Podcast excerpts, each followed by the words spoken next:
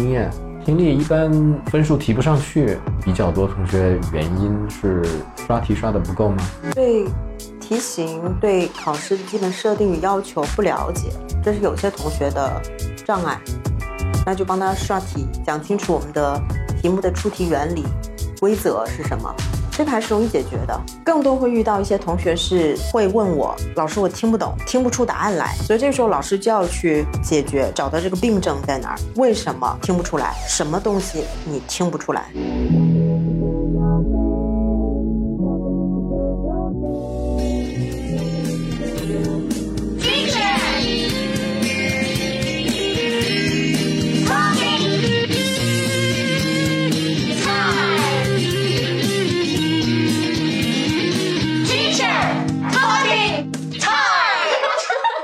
有哪些可能性呢？就如果是老师，反正我就听不出来啊，我也不知道为什么。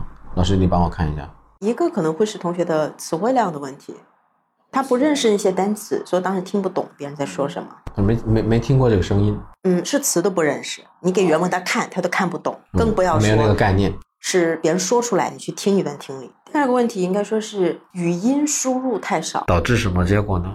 平时听的少，所以当你去做听力题的时候，可能那些听力文段的单词你是认识的，中文意思你是知道的，但是它以语音的形式出现的时候，我们脑子反应不过来，就所谓的听不懂。所以平常多听，就那个量的积累，量肯定是要积累，但是其实听不出来也是会有不同原因听不出来，比方说是因为语速太快，产生这种自然的连读，带有口音，或者说因为这个含有当地一些俚语。所有这些东西都会是造成听不懂的原因。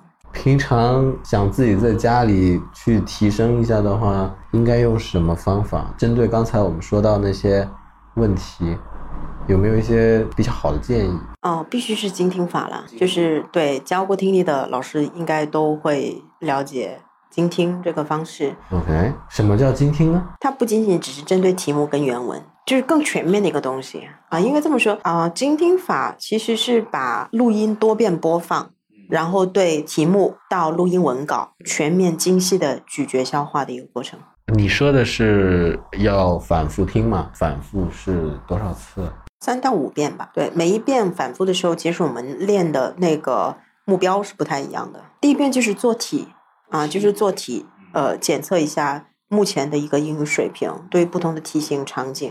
你的掌握程度是怎么样？当我再去重新放这个录音的时候，重点是会针对自己出错的题目。比如说，我如果第三题错了啊，重点听一下第三之前到第三大概结束那个位置之后一点点，这个比较小范围的部分，其他的就不用太关心。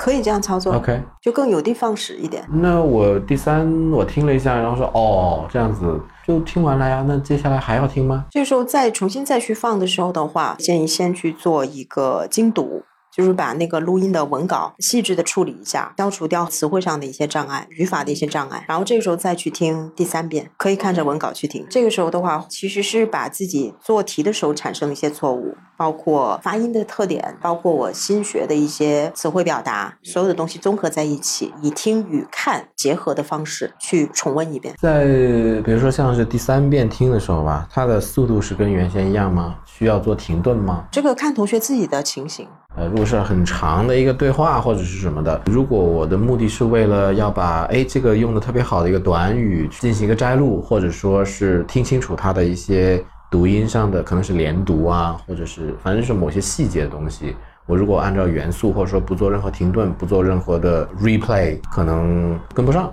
会不会就需要去做的那么细致？有必要的，OK，有必要的。那那花的时间还是确实会很长。没错，没错，所以这要看同学自己的备考时间的多少，非常灵活的去掌握。所以始终是逃不掉这个监听啊、精读啊这些动作，就是还是要得扎实的，嗯，语言功底。对，语言功底要去抓好。嗯，我还以为考试技巧就能解决所有问题呢。你看选择题就选 C 就好了，是吗？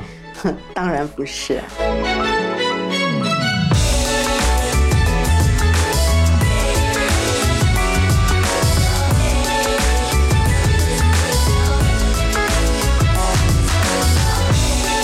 好严肃，你看你也好严肃。对啊，我就被你带的严肃了。昨天都不是这个风格的，真有趣，是个灵魂。你这是翻译过来的吧？OK，这个灵魂非常有趣。我听力题，我们是先接触声音，然后去理解这个录音当中说些什么，然后变成我们的题目，我们要去作答。就是这个过程当中，你感觉声音是在空气里的，同学们的脑子正在运作，呃但问题哪个环节出问题了？声音这是在空气，OK OK，我再想一下，声音在呃 OK，对对